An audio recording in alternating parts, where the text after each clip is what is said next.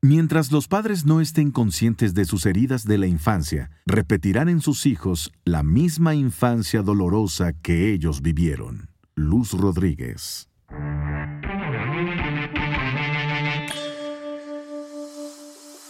Amando como yo es un espacio donde te invito a reflexionar a través de cosas simples. Situaciones sencillas y prácticas que vivimos a diario. Todo con el fin de darnos cuenta de que sí se puede tener conciencia de lo que hacemos. De que sí se puede ser mejor cada día. De que sí podemos construirnos una mejor calidad de vida. Al fin y al cabo, todo es por el amor al prójimo. Amarse a sí mismo, amar a la vida y terminar amando como yo. Amigos de Amando como yo, ¿cómo están? Mi nombre es Amando Acosta y en esta ocasión quiero presentarles a una gran mujer, siempre radiante, siempre con una actitud positiva. Me encanta. Gracias por estar aquí. Ella es Julieta Rivera Martínez. ¡Bravo! Hola, buenos días. Buenas tardes, buenas noches, porque no sé cuándo nos van a escuchar. En el momento que nos escuchen es buenos días, buenas tardes, buenas noches. Tú no te preocupes, Juliet.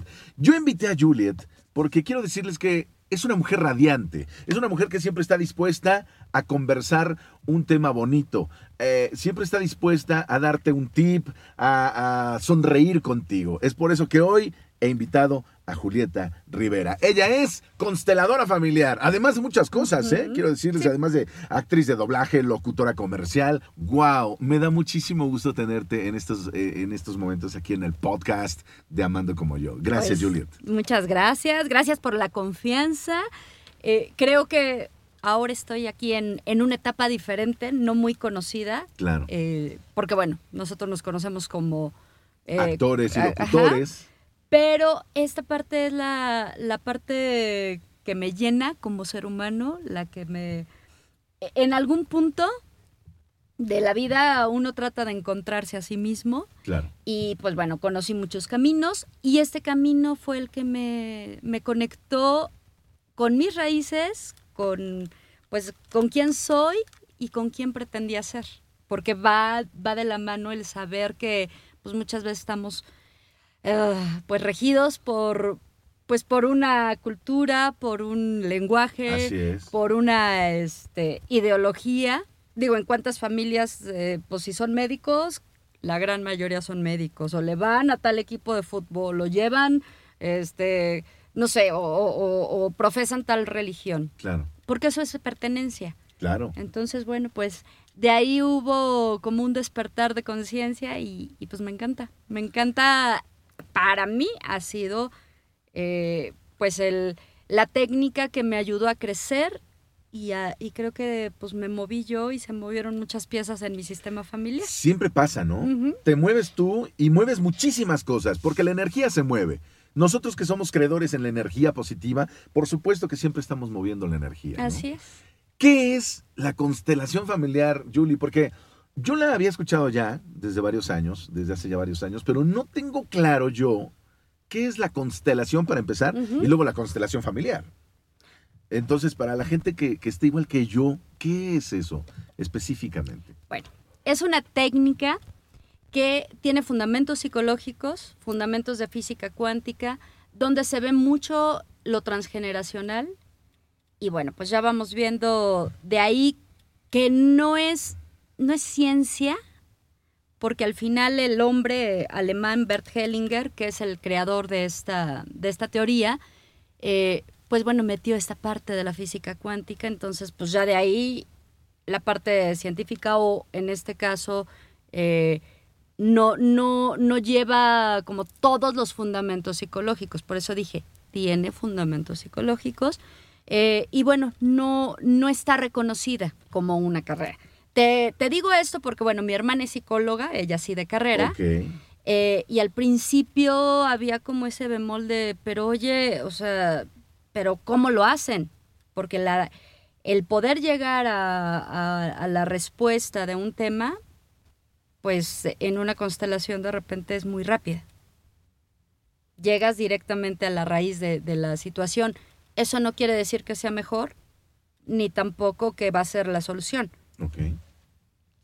En terapias hay un, hay un proceso. Entonces de repente también era de, no, espérate, esto no, pues no es así, ¿no? No es tan fácil. Pero es un complemento. Ahora yo lo veo con mi hermana y bueno, es un complemento maravilloso para ella, las constelaciones familiares. Claro. Y bueno, a lo que voy. Eh, Bert Hellinger, él fue seminarista, estuvo mucho tiempo haciendo este labor y sobre todo en África y en tribus de esa, de esa zona y él se dio cuenta que no era eh, solamente el ADN eh, el, que, el que todos conocemos, sino había un ADN emocional. Ahí se, se dio cuenta que en una tribu era muy común que de repente las mujeres tuvieran tal sintomatología o las mujeres se quedaban solas. Eso lo ve él desde el, desde el lado que le tocó vivir en ese, en ese continente. Pero acá yo lo veo del lado mexicano o... Occidental. Sí, pero eh, es como esta parte de América Latina, Ya, todo la esto. parte, la parte de la cultura más De- de, nosotros, ¿no? Y bueno, pues aquí simplemente, pues el rol de la mujer, el rol del hombre, el rol de los hijos. Y aquí se tiene que eh, llevar un orden en el sistema familiar, porque cuando yo tomo un lugar que no me corresponde, mi vida no fluye. Claro, De repente uno se convierte en la mamá de la mamá, claro. en el papá este, de los hermanos. A, a- a los primogénitos, que de repente nos tocó ser la figura paternal de la familia, ¿no? De la casa. Y uno toma el papel sin querer, sin querer, a uno se lo adjudican, ¿no? Claro. Como el hombre de la casa. Es que tú, es que tú eres el hombrecito de la casa, ¿no? No, espérate, soy el hijo. Soy el hijo, no el y, papá. el, y el hijo que tiene las mismas necesidades que los otros hermanos. Exactamente. Aquí es importante porque dices el primogénito. Pues yo recuerdo que pues yo era, yo era la mayor, Claro. porque después de mí vienen otros hermanos vivos. Sí había la conciencia de que después de mí hubo una hermana que se murió. Entonces, ok, a ella sí la contábamos. Pero resulta que antes de mí hubo dos abortos. Oh, Entonces yo la mayor no soy, soy la mayor viva. ok. Pero, o sea, y esto es así, simplemente viéndolo, pues resulta, y te voy a poner aquí como un ejemplo. A ver. Este, Tenemos aquí. este es el, son elementos que voy a ocupar, pero para a nivel visual es interesante, porque este es el primer aborto de mi mamá, Ajá. este es el segundo aborto de mi mamá, esta soy yo. Y después de, de mí sigue otra hermana y ya después hay otros dos hermanos vivos. Pero visualmente, ¿quién se ve más? Tú. Bueno, porque estoy parada. Ok. Pero aquí, estos, aquí no hay espacio, porque estos espacios están ocupados. Ok. Aquí viene una separación, claro, de, de- por, por edad cronológica o por tiempo que, que transcurrió, pero esta separación es real entre mis hermanos y yo. Porque aquí yo vengo de una raíz donde hay mucho dolor por estas pérdidas. Sí, claro, hubo pérdidas, fueron abortos, me estás diciendo, ¿no? Pero que estos abortos al final los sufrió mi mamá y el día que yo nací, pues yo ya venía con una carga muy fuerte de que tenía que nacer sana, fuerte y mm, Radiante. eh, lo radiante aquí está, pero no, pero por ejemplo a mí me tuvieron que sacar con forceps. Ahí hay una una forma de no de manera natural no No. no, venía la vida. Claro, claro, claro. Acá hay el, después de, de mí viene otro embarazo y la hija nace enferma y se muere, pues entonces también, aquí la- a, a lo que voy el ejemplo es, el ejemplo claro porque es mi vida. Sí. Mi mamá estuvo presente, pero sin estarlo. O sea, presente porque real, ahí estaba, estaba, físicamente, ¿no? pero emocionalmente no estuvo Ah, ahora yo lo veo, tengo, pues yo tuve relaciones y demás, pero siempre me involucré con hombres que ya tenían hijos. Yo no tengo hijos. Viendo todo esto, pues bueno, es que pues al final la maternidad son pérdidas, es dolor. wow. Una mamá se pierde en su dolor. Así es. Entonces hay como muchas cosas que de repente uno no entiende. Yo al final fui este muy dada a cuidar niños ajenos, a darles atención, cariño, porque sus mamás no los no atendían. estaban. Y que se da mucho, ¿no? Ya hoy ¿Me en día. checa? Por supuesto, es mi historia. Claro. Pero yo no, no tenía la conciencia de que yo lo hacía pues desde mi dolor o mi necesidad. Yo veía la necesidad de los otros, pero es una muy buena manera de estar ahí conectados e ir sanando. Pero si tú no lo tienes claro, eso nunca se sana. Así es. Y se vuelve a repetir y se vuelve a repetir. Sí, son ciclos, ¿no? Ciclos en, en, cada una de nuestras dimensiones, según debo entender. ¿verdad? Así es. Y son ciclos que si no se, no, pues sí, no se, no se trabajan, no se trabajan, no, no se reconocen, tarde o temprano va a volver a, a, a, suceder algo que te va a recordar que en este sistema el dolor existe porque las mamás se van, porque las mamás este, no, están no están presentes por alguna situación. Claro. Y aquí venimos en, de un matriarcado en la historia pues, de, esta, de, esta, de este país, pero un matriarcado disfrazado de machismo. Así es. Y donde ahorita vemos que hay muchas situaciones que, que nos separan, que seguimos estando separados, pero es desde el dolor, es desde el no reconocimiento de muchas cosas. Entonces es, es muy interesante porque de un tema yo me acuerdo que la primera vez que fui a las constelaciones, yo fui porque después de 10 años repetí una historia de pareja. Que yo dije, no manches, después de 10 años, pues eso ya se supone que ya sanó, ya, ya, quedó en el pasado. Ya salió, ya quedó en el pasado. Y el día que fui, pues resulta que salió mi mamá, salió mi, mi abuelito y salió mi hermana muerta. Y de la pareja no vimos absolutamente nada. Porque mi tema o, o, o la ausencia o lo que yo padecía en mi en, en las relaciones eh, sentimentales, pues era eso, bus estar buscando el amor de mamá, estar buscando esa mamá que, que, que estuvo ausente Estuvo y que había un dolor ahí y esa figura del amor de mi vida, pues que fue mi abuelo y que también ya estaba muerto. Claro. Entonces ese amor nunca iba a llegar porque el amor de mi vida pues ya se había muerto.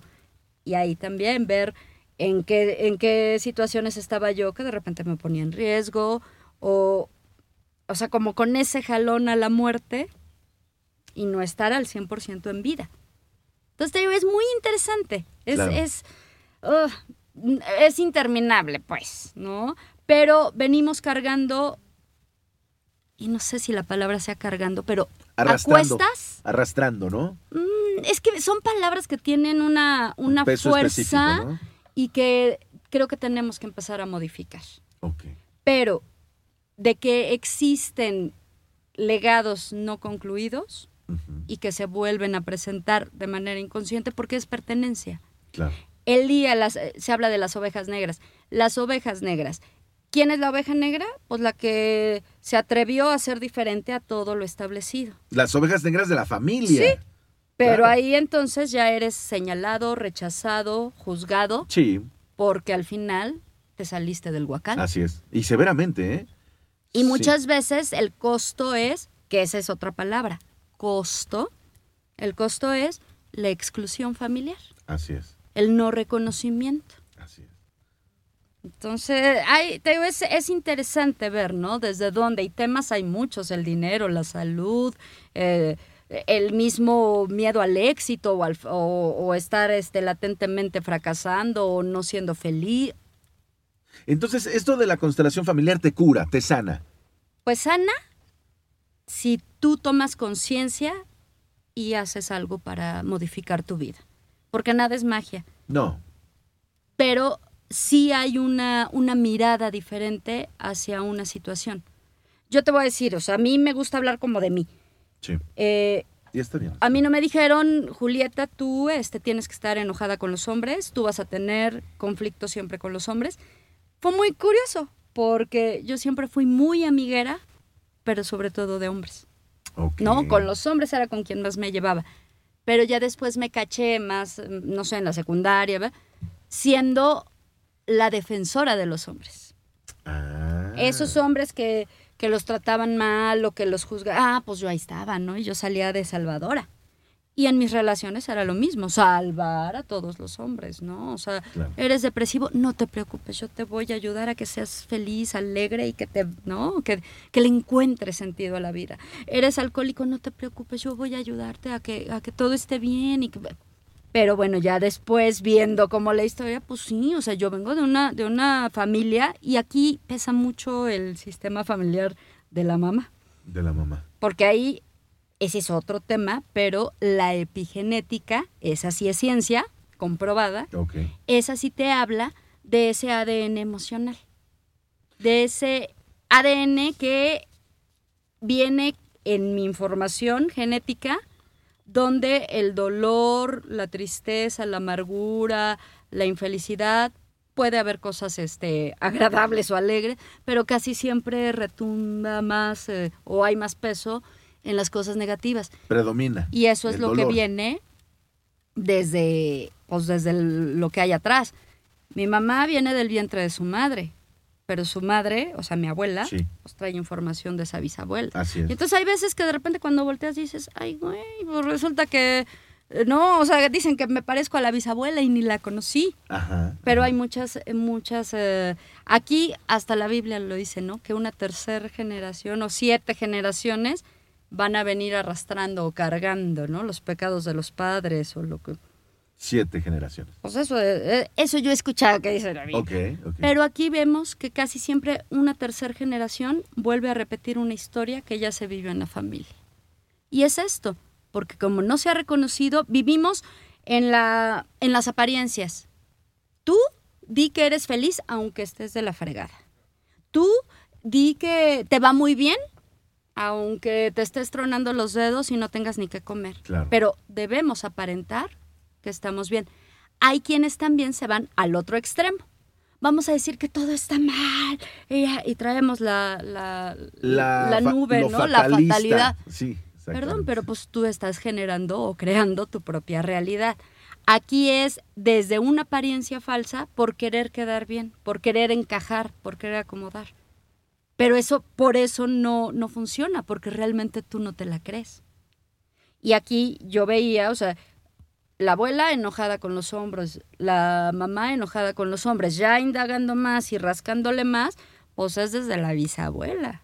Y tal vez, porque al final ahí viene mujeres que no, este, pues que por algo, porque ahí hay muchos secretos, no está permitido conocer la verdad y eso también te... te Ese es otro tema, ¿no? Claro. El, el hecho de cómo hay secretos entre las familias, pero secretos súper delicados, ¿no?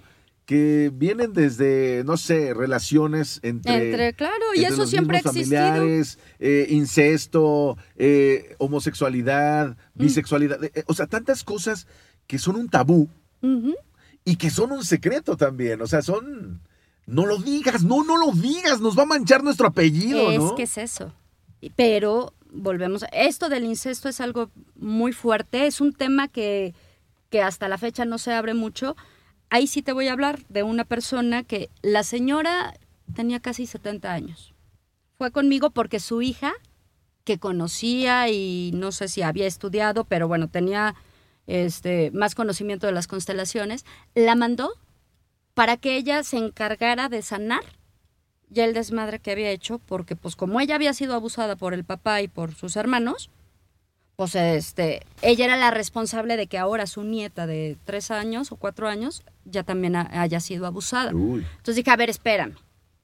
Al final tú no puedes cargar con una responsabilidad o no, no puedes venir con la etiqueta de culpable. claro. Eso es una falta muy grave. Tu hija, con conocimiento de que sí, de generación en generación, si no se hablan, se pueden repetir las cosas, ella también está pues, manipulando la información y te está generando a ti una, una responsabilidad que no corresponde.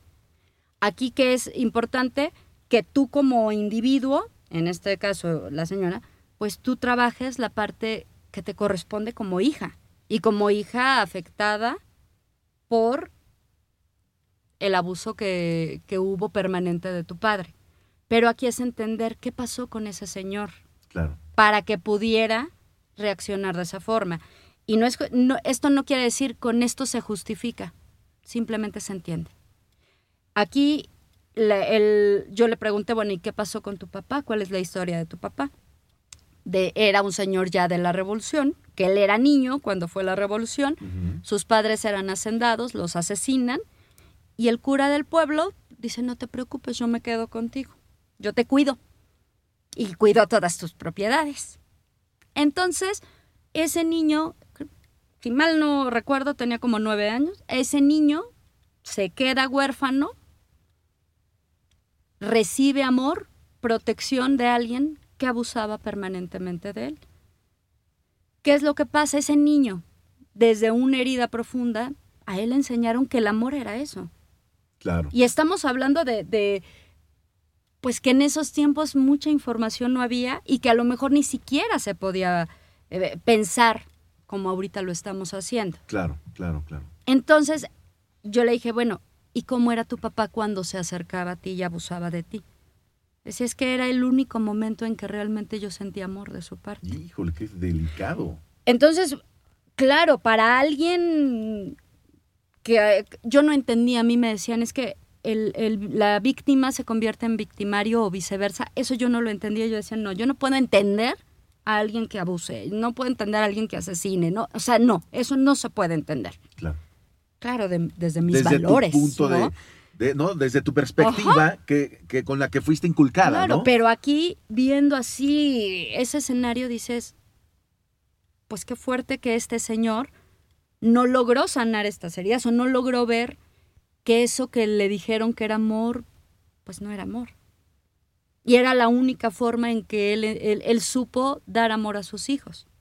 Y es una señora que te estoy hablando de casi 70 años, que venía aparte cargando con la responsabilidad de que pues ahora eh, también habían abusado de su hija y ahora de la nieta.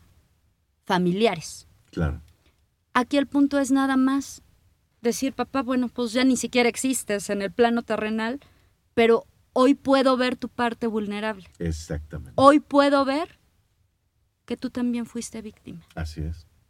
Y Que entonces- lamento mucho Sí, claro. tu sufrimiento y también lamento mi sufrimiento. Y también lamento lo que yo viví. Sí, porque es como una reacción en cadena. ¿no? Según esto, lo que estoy Sí. entendiendo es sufrir en la primera generación, le transmites dolor a la segunda y por supuesto la tercera va a ser lo mismo. Y si no encuentran justamente qué es lo que está dañando la relación eslabonada entre ellos, no va a haber una cura, ¿no? Y aquí al final, pues, la- ¿quién era el malo del cuento? Pues ese abuelo. Claro. que dañó tanto, que, pero bueno, sí, se veía una parte, pero no el todo. Y el todo también lo complementaba esa historia pues, trágica, donde se quedó sin sus padres, donde se quedó sin nada, y donde un niño con, esa, con, con esos valores inculcados, porque en ese tiempo, y creo que ahora también, pero la iglesia tenía mucho peso. Entonces, ¿tú crees que el bueno te iba a dañar? No. Pues él estaba siendo entonces benevolente contigo. Y eso lo aprendiste. Aunque te haya dolido mucho, aunque no hayas entendido. O sea, y ahí ese, es ver a ese, a ese malo de la, de la película o del cuento, quitarle un poquito, ¿no? O sea, Sí. bajarle un poquito. Bajarle unas rayitas porque no es exclusivamente el mero malo del cuento.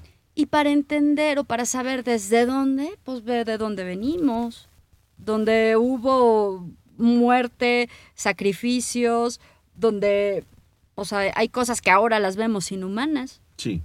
pero se repiten. Ve nada más lo que pasaba con, con las con nuestros antecesores, o sea, con las culturas indígenas o con las culturas este, prehispánicas más bien, y ahora voltea a ver eh, lo que hacen los, los sicarios.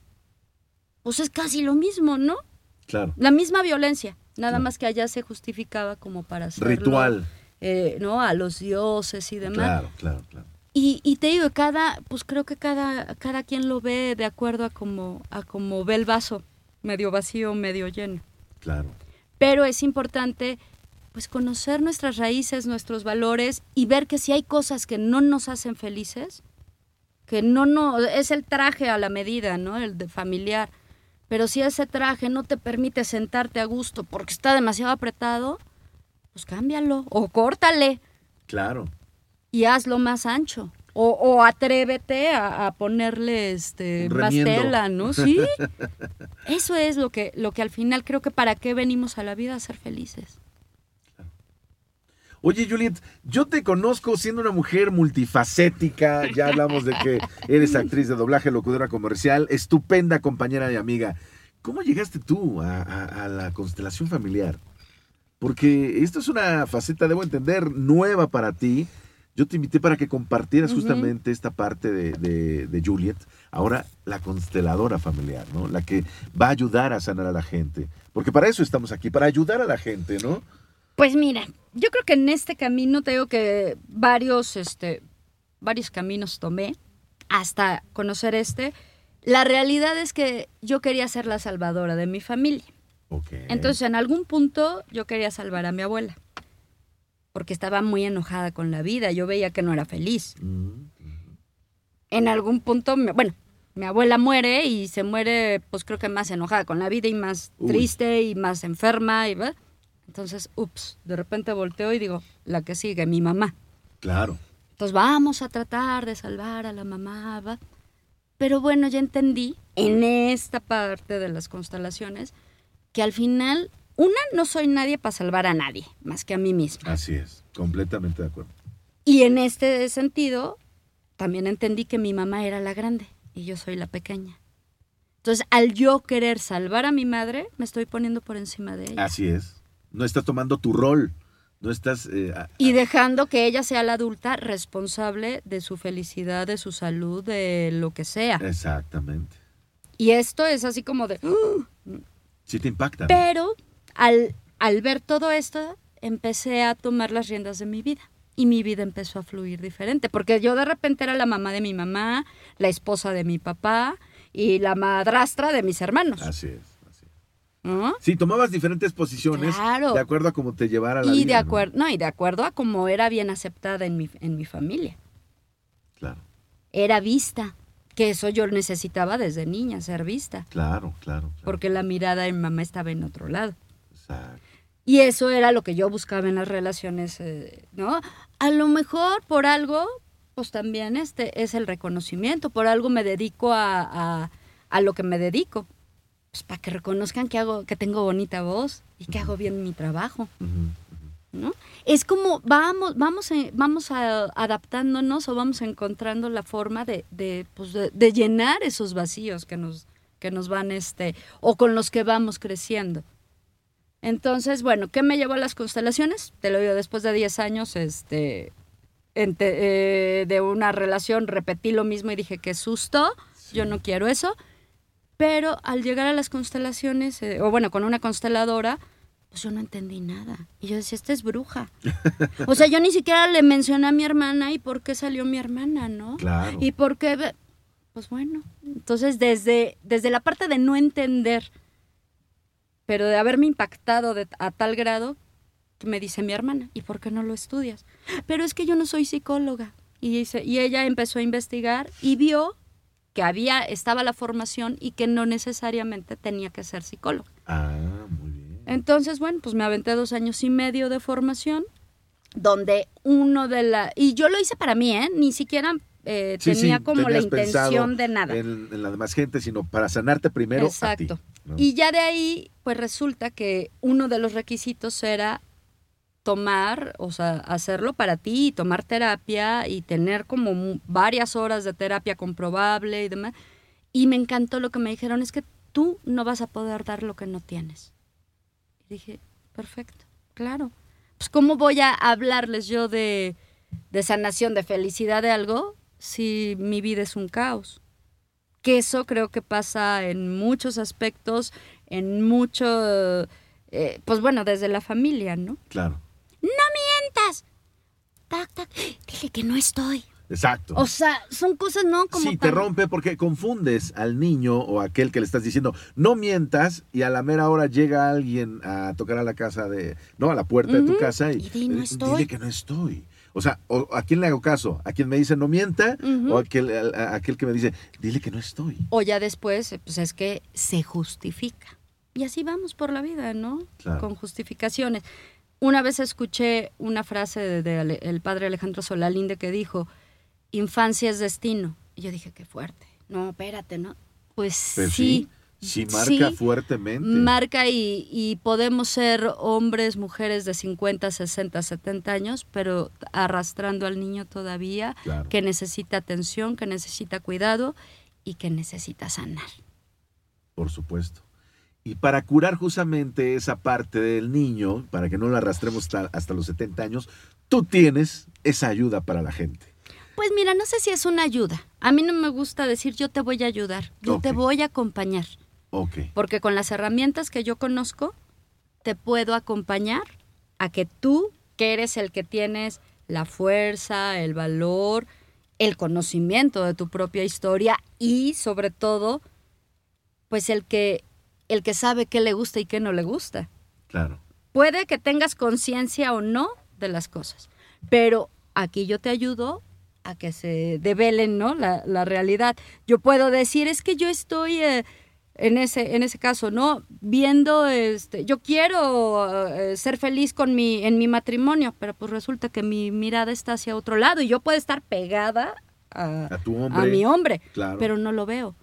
Entonces aquí lo, lo que vamos a, lo que yo la voy a acompañar a mirar es mi vista dónde está puesta. Ah, muy bien. Puede haberse quedado en la pérdida de un bebé, puede haberse quedado en, en una historia familiar, puede haberse quedado incluso en, una, en un amor que no Claro. se concluyó. Que no se cuajó y que sigue pensando en eso todavía, Pues ¿no?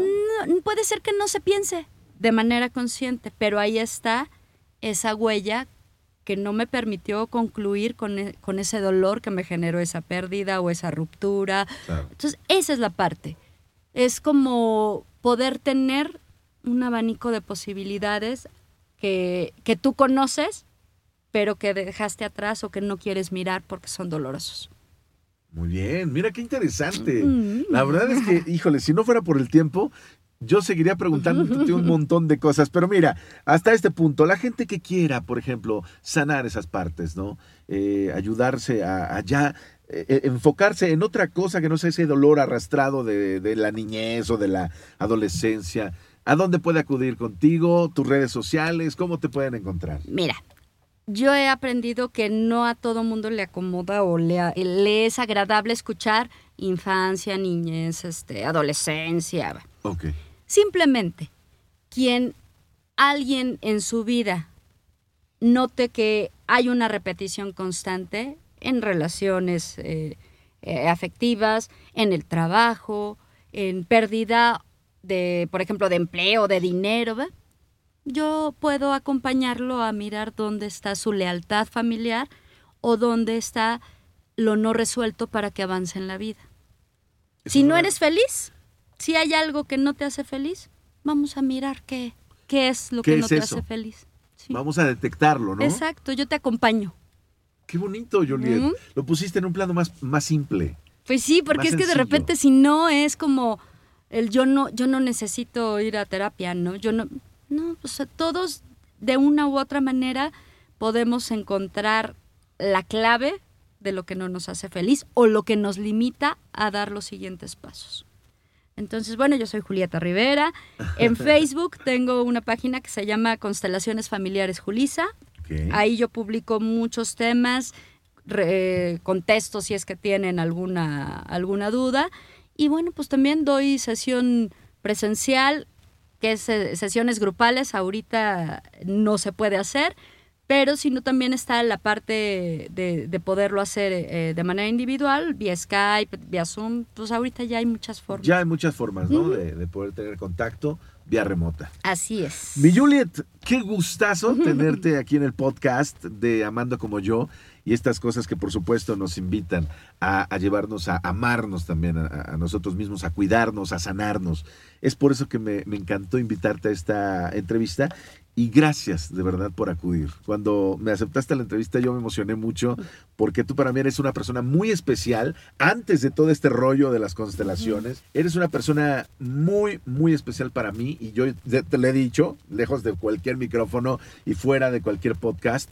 Te lo he dicho, para mí eh, eres una persona respetable Muchas y gracias. te quiero mucho. Muchísimas gracias por haberme Ah, pues de corazón a corazón aquí estamos. Amigos, Gracias. muchas gracias en Amando como yo aquí en esta serie de podcast. Muchas gracias por habernos acompañado. Nos escuchamos la próxima. Gracias, Yolita.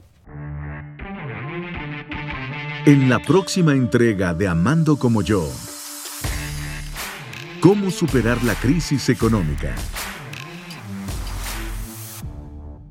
Amando como yo.